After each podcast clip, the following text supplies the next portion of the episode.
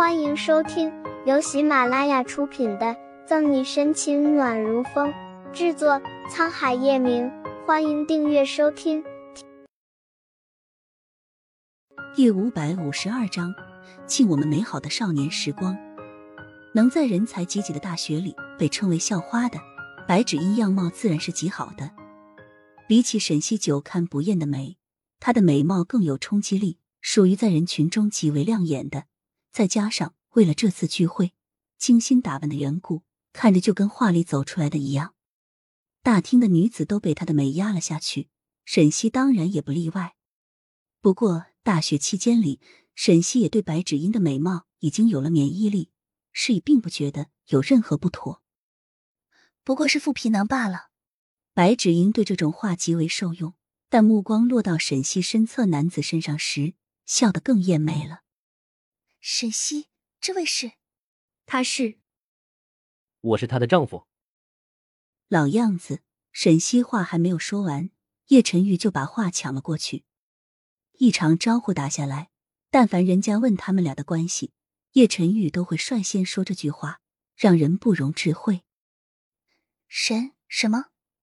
你们两个结婚了？笑容僵硬在脸上，白芷英不敢置信。是是啊。呵呵笑着，沈西心里 M M P。叶晨玉从进门开始，一直陪在沈西身侧，哪怕是白芷音上前说话时，他也没有施加给白芷音一个眼神。还有几个人在国外，不过说待会儿跟咱们视频。现在人差不多来齐了，可以上菜了吧？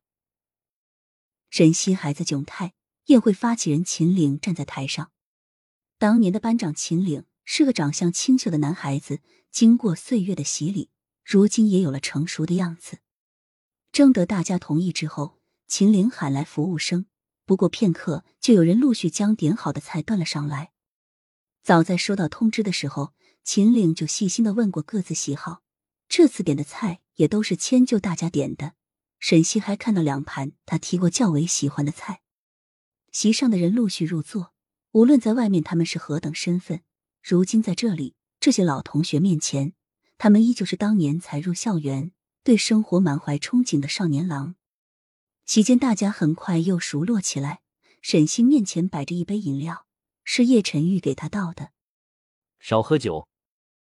叶晨玉将饮料递给他时，压低了声音。沈西眨了眨眼睛，没有拒绝。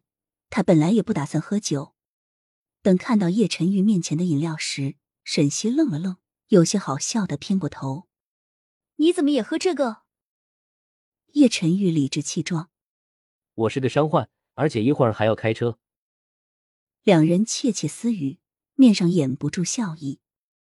这幅场景落到对面的白芷茵眼中，他想起在大学时遇到的种种不平，轻咳了一声，倒了杯酒，站起身：“沈西。”正跟叶晨玉说话的人陡然被叫了名字。茫然抬起头，就见白芷茵端着酒杯朝他举了举。老同学，许久不见，不喝一杯吗？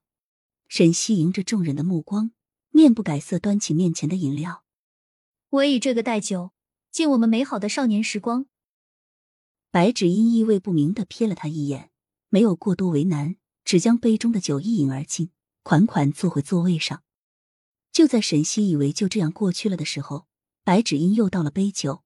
美目盯着他，红唇轻抿，神色间夹杂几分天真。我以为会是宋毅跟你一起来参加聚会。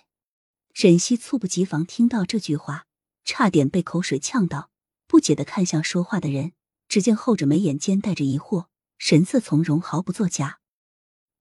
谁都知道宋毅当年谁都不爱搭理，偏偏对你极为关心照料。那时候可是有很多人以为你们是一对呢。